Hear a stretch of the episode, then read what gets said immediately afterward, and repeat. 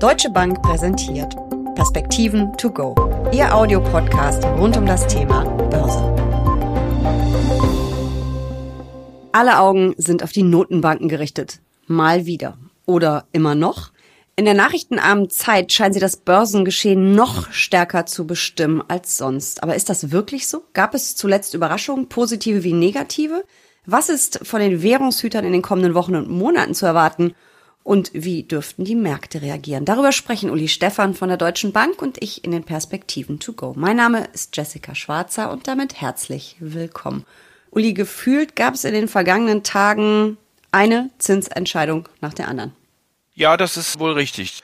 Nach den großen Notenbanken, also der amerikanischen, die ja pausiert hat, die europäische, die angehoben hat, kamen dann vor allen Dingen letzte Woche die norwegische Notenbank, die schweizerische Notenbank, die türkische Notenbank und am Ende dann auch nochmal die Bank of England, die allesamt die Zinsen angehoben haben und das Ganze schürt natürlich dann auch die Erwartungen Richtung der großen Notenbanken. Wie werden sie denn weitergehen?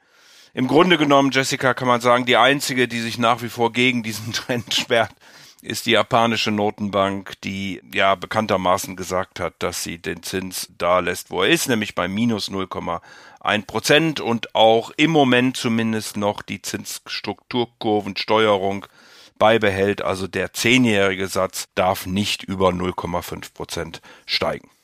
Gehen wir das doch mal alles durch, so Land für Land, Region für Region. Also auf die FED schauen die meisten ja, oder das ist einfach der größte Wirtschaftsraum USA. Die FED hat, wie du schon gesagt hast, eine Zinspause eingelegt, aber Pause heißt eben auch, dass es nochmal weitergeht mit den Zinserhöhungen, richtig? Jessica, lass mich, bevor wir auf die einzelnen Länder kommen, noch einen grundsätzlichen ganz kurz sagen. Und zwar ist es so, dass mit den Zinserhöhungen beziehungsweise dem in Aussicht stellen von weiteren Zinserhöhungen tatsächlich die langen Zinsen sogar zurückgelaufen sind. Also die sogenannte Zinsstrukturkurve, die eben auf einem Zeitstrahl abmisst, wie hoch die einzelnen Renditen für entsprechende Laufzeiten sind, ist noch inverser geworden. Der Unterschied zwischen zweijährigen und zehnjährigen amerikanischen Zinsen ist bei 100 Basispunkten angekommen, also ein ganzer Prozentpunkt. Das ist sehr viel. Und in Europa sind wir gerade auch mit den Stimmungsindikatoren, die es jetzt zuletzt gegeben hat, sogar jenseits der 75 Basispunkte gelandet, 0,75 Prozent. Das Ganze deutet darauf hin, dass der Kapitalmarkt zwar zur Kenntnis nimmt, dass die einzelnen Notenbanken mehr tun müssen, auf der anderen Seite aber eine Rezession einpreist. Und das sieht man dann eben an diesem langen Ende, was nicht wirklich hochkommt. Also die fünf, die sieben, die zehnjährigen Zinsen bleiben auf niedrigem Niveau oder fallen sogar, weil der Markt eben sagt, die Notenbanken werden die Rezession in den Griff bekommen. Sie werden möglicherweise eine Rezession riskieren. Man sieht das auch in den ganzen Stimmungsindikatoren der Wirtschaft, also die sogenannten Purchasing Manager Indizes, die alle doch negativ enttäuscht haben. Auch der IFO-Index jetzt Anfang dieser Woche. Die Industriemetallpreise, die Ölpreise sind rückläufig. Die Credit Default Swap, also die Ausfallversicherungen für Unternehmensanleihen sind ein Stück weit gestiegen. Also nochmal hier an verschiedensten Stellen kann man sehen, dass die Geldpolitik wirkt, zumindest in Teilen wirkt. Man kann darüber diskutieren, ob die Notenbanken tatsächlich schon so restriktiv sind, weil ja, wie gesagt, das lange Ende so kurz ist und das ist ja viel entscheidender für Investitionen und deswegen müssen wir wohl davon ausgehen, dass die Notenbanken weitergehen, dass sie den Kampf gegen die Inflation noch nicht beenden und dass sich die Wirtschaft vor diesem gesamten Hintergrund weiter abkühlen wird. Und damit sind wir bei der FED. Also Pause heißt nicht, es ist vorbei. Es geht noch weiter. Und wie weit? Ja, ich habe ehrlich gesagt diesen Schritt überhaupt gar nicht verstanden, was die FED da gemacht hat, denn sie hat ja selbst die Wachstumsprognosen und auch ihre Zinsprognosen nach oben gehoben. Und vor dem Hintergrund dann zu pausieren, war, glaube ich, eher eine Reaktion auf die Markterwartungen. Man wollte hier keine Turbulenzen im Kapitalmarkt erzeugen. Man wollte wahrscheinlich auch bei der ein oder anderen Regionalbank keine Unruhe heraufbeschwören und weil der Markt eben so sehr mit dieser Pause gerechnet hatte, ist sie dann auch gekommen. Aber nochmal, die Notenbank hat selbst gesagt, dass sie weiter die Zinsen anhebt. Es wird mittlerweile in den Vereinigten Staaten mit mindestens 5,5 Prozent gerechnet. Es gibt auch erste Stimmen, die da sogar noch drüber gehen, also dass es noch zwei Zinsschritte werden könnten. Die Fed selbst prognostiziert das nämlich, dass sie sagt, im Juli und im September sollte nochmal ein Zinsschritt kommen. Wir sehen dann auch bis Jahresende im Grunde genommen keine Zinssenkungen mehr, sondern die ersten Zinssenkungen werden dann vom Markt für 2024 gepreist. Auch das ist bemerkenswert vor dem Hintergrund, dass im Mai noch drei Zinssenkungen in diesem Jahr eingepreist wurden. Also jetzt geht's weiter rauf. Es bleibt zuerst mal auf dem Niveau und dann der Markt im ersten Quartal. Wir glauben, es könnte sogar eher das zweite Quartal werden, in dem die Fed dann die Zinsen wieder zurücknimmt. Das heißt, dadurch, dass die Inflation nicht wirklich stark zurückkommt, vor allem ja die Kerninflation nicht, oder nur langsam, ist die Fed gezwungen, da noch weiter die Zügel anzuziehen.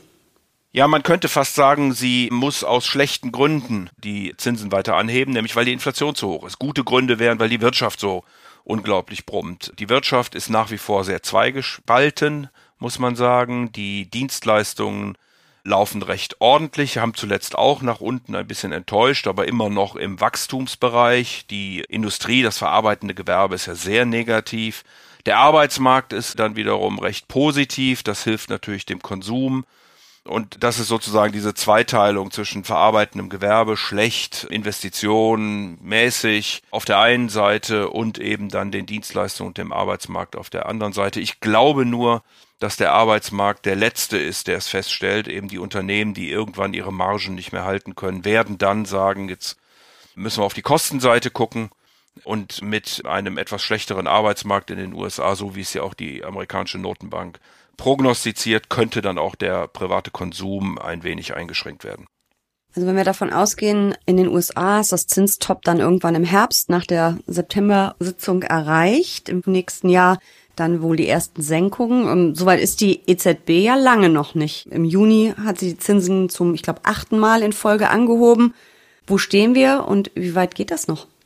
Ja, die Europäische Zentralbank ist ein halbes Jahr hinter der Fed zurück. Sie hat zuletzt weiter angehoben, wenn auch in kleineren Schritten. Auch hier werden weitere erwartet, so dass die Terminal Rate, also der Höhepunkt des Zinszykluses mittlerweile bei vier Prozent für die Einlagesätze liegt. Da liegen wir im Moment bei dreieinhalb und bei viereinhalb Prozent für den Hauptrefinanzierungssatz, also den Leitzins hätten wir da früher zugesagt. Das sind eben doch noch zwei Schritte, die da folgen sollten. Der Markt preist im Moment überhaupt keine Senkung dann in diesem Jahr, sondern erst für das zweite Halbjahr 2024. Also auch hier ein ganzes Stück, wahrscheinlich so rund ein halbes Jahr hinter der amerikanischen Notenbank.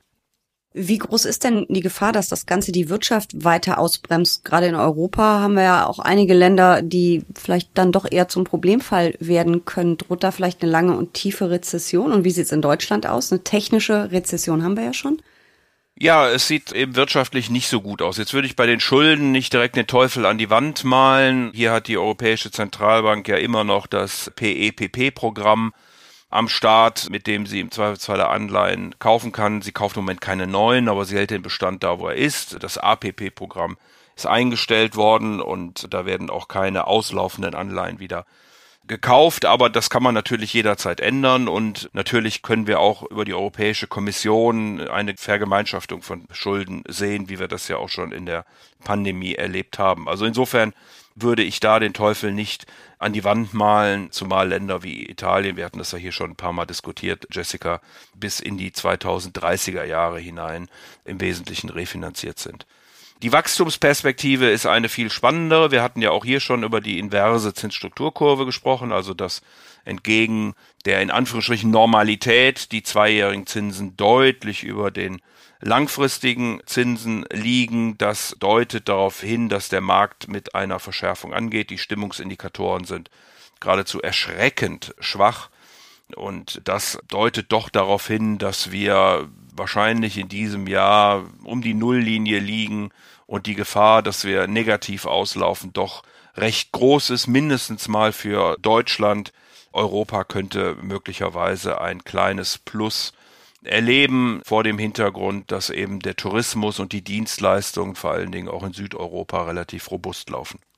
Eine Zinserhöhung, die wir vor einigen Tagen erlebt haben, ist, glaube ich, wirklich bemerkenswert. Wir können uns das wahrscheinlich hier überhaupt nicht vorstellen, dass was passieren könnte. Die neue Chefin der türkischen Notenbank hat angekündigt, dass die Währungshüter den Leitzins von 8,5 auf 15 Prozent erhöhen. Das nenne ich mal einen Zinsschritt. Ja, das ist ein Zinsschritt, der vom Markt ausgesprochen negativ aufgenommen worden ist, weil der Markt mit viel mehr gerechnet hat. Der Markt war von 20 Prozent ausgegangen. Das hat man sich in der Türkei offensichtlich im ersten Schritt nicht getraut. Man weiß natürlich auch nicht, wie der Staatspräsident Erdogan, der ja auch im Wahlkampf nochmal gesagt hat, der Zins ist auch ein Preis und insofern ein hoher Zins eher inflationsfördernd ist als das Gegenteil. Also, wie gesagt, der Zinsschritt war dann von 8,5 auf 15. Der Markt war enttäuscht, hatte mehr erwartet und die türkische Lira ist dann weiter abgestürzt liegt mittlerweile bei minus knapp 30 Prozent aufs Jahr gesehen gegenüber Euro. Das ist schon sehr bemerkenswert. Wir werden weitere Sitzungen der türkischen Notenbank am 20. Juli und am 24. August erleben. Mal gucken, wie dann die Zinsen weiter angehoben werden. Das wird in jedem Falle erwartet denn auch die Inflation, die im Mai bei 39,6 Prozent gewesen ist, war künstlich tief gehalten. Erdogan hatte im Wahlkampf Energiepreise heruntergesetzt. Man hatte die türkische Lira, die ja dann wichtig ist für die Importpreise, stabilisiert und auch die Mindestlöhne angehoben. Das alles läuft jetzt aus und insofern ist zu erwarten, dass mit den neuen Inflationsraten für den Juni, die jetzt Anfang Juli, konkret am 5.7. bekannt gegeben werden, die Inflation wahrscheinlich wieder Richtung 50 Prozent laufen wird. Ich glaube, die waren ja sogar schon mal bei 80 Prozent. Wirklich krasse Daten. Wie reagiert denn da der türkische Aktienmarkt drauf? Der hat ja letztes Jahr oder zu Beginn des Jahres auch eine ziemliche Rallye hingelegt, mit der man eigentlich gar nicht gerechnet hatte. Ja, alle die, die exportieren und Einnahmen haben in Euros, Dollars oder anderen Währungen, also nicht in türkischen Lira, die sind natürlich bevorteilt durch diese starke Abwertung der türkischen Lira und deswegen ist der Aktienmarkt im letzten Jahr fantastisch gelaufen. In diesem Jahr, Jessica, ist der türkische Markt etwas hinter den anderen Märkten. Er liegt bei 6,4 Prozent, aber auch hier hat die Abwertung der Währung zuletzt wieder positive Signale gesetzt. Also man sieht, die Unternehmen, die hier exportorientiert sind und wie gesagt ihre Einnahmen in Fremdwährung generieren, die können von dieser schwachen Türklira profitieren. Jetzt haben wir so viel über Zinserhöhungen gesprochen. Es gibt aber auch ein Land, was es genau andersrum macht. China hat die Zinsen gesenkt, um die Wirtschaft anzukurbeln. Wieso läuft's da so völlig andersrum? Ja, weil die Inflation extrem niedrig ist. In China durch die Pandemie ist die Wirtschaft, ich will nicht sagen zum Erliegen gekommen, aber doch in den Wachstumsraten deutlich zurückgelaufen. Der gesamte private Konsum, auch die Produktion, die ja zum Teil über den Export, wir haben über Lieferketten gesprochen, gestockt hat, war davon betroffen und der Tourismus natürlich, das Reisen ist nach wie vor innerchinesisch ein wenig zurück, aber außerchinesisch eben nach wie vor nicht. Und insofern ist die Inflation sehr niedrig. China will jetzt stimulieren, deswegen auch ein, will nicht sagen Schmusekurs, aber doch ein gewisses Entgegenkommen, eine Bereitschaft, sich auszutauschen, sowohl mit den USA wie auch mit Europa, selbst mit Taiwan, also die Guomintang Partei, die sich auch im Januar zu den Wahlen in Taiwan stellt und im Moment gar nicht so schlechte Karten hat, den Präsidenten dann möglicherweise stellen zu können, wird von China unterstützt, weil sie einen wesentlich China-freundlicheren Kurs führen. Also in China hat man, glaube ich, das Problem erkannt, dass die Wirtschaft schwach ist, dass man bei 20 Prozent Jugendarbeitslosigkeit oder mehr als 20 Prozent sogar etwas tun muss und begleitet das dann eben über Stimulusmaßnahmen plus auch einer politischen Weichenstellung, die für mehr Ruhe sorgen soll und wahrscheinlich sogar auch einige Investitionen aus dem Ausland anziehen sollte. Wir merken, es ist wirklich richtig viel los bei den Notenbanken. Ich habe aber irgendwie das Gefühl, dass die Märkte das noch relativ entspannt sehen. Haben so Zinserhöhungen, höhere Zinsen ihren Schrecken für die Aktienmärkte verloren oder kommt da noch was? Was ist deine Prognose für das zweite Halbjahr? Ich weiß, du bist nicht mehr ganz so optimistisch, wie du sonst immer bist. Ja, nachdem vor allen Dingen die Technologiewerte mit diesem starken Zinsanstieg im letzten Jahr ja extrem gelitten haben, laufen sie in diesem Jahr wieder richtig gut. Vor allen Dingen in den USA. In China sieht auch das im Moment etwas anders aus, aber in den USA die Technologiewerte schon ganz weit vorne. Da spielt natürlich auch jetzt wieder diese Sonderkonjunktur um die künstliche Intelligenz eine Rolle. Aber vor dem Hintergrund der weiter ansteigenden Zinsen ist das schon eine bemerkenswerte Tatsache. Sie sind mittlerweile doppelt so hoch bewertet wie der Rest des Marktes. Sie haben quasi die gesamte Performance des S&P 500 gezogen und die Frage, die man sich stellen muss, mit möglicherweise einer etwas schwächeren Wirtschaft nach vorne hin, wird der Rest aufholen oder werden eben die Technologiewerte noch viel teurer werden? Und meine Lesart ist, dass wir hier wohl mal eine Korrektur kriegen könnten, denn natürlich haben die Technologiewerte eine deutlich höhere Wachstumsrate als der Rest des S&P, aber was da im Moment gepreist wird, ist schon bemerkenswert und äh, vielleicht ein bisschen zu hoch. Von daher könnte ich mir nochmal vorstellen, dass es eine gewisse Korrektur geben wird. Und in die hinein sollte man dann aber den Mut haben, wirklich zu kaufen. Ich weiß, dass das immer schwer genug ist. Wenn es runtergeht, gibt es natürlich auch immer gute Gründe und alles warnt und wie schrecklich das doch und so weiter und so fort ist. Das glaube ich nicht. Ich glaube, dass wir eher einen normalen Konjunkturzyklus sehen, der, wie gesagt, auch sehr stark durch die Geldpolitik, auch durch die Diskussion, die ja durchaus auch mit Geldpolitik zu tun haben und zusammenhängen der amerikanischen Regionalbanken, Finanzierungsbedingungen etc. pp, also wirtschaftlicher Abschwung und der durch die Geldpolitik gemacht ist, normaler Zyklus. Deswegen würde ich in Schwächen hinein kaufen weil ja auch jede Krise irgendwie immer eine Chance birgt. Vielen lieben Dank für diese Perspektiven. To go. Sehr gerne.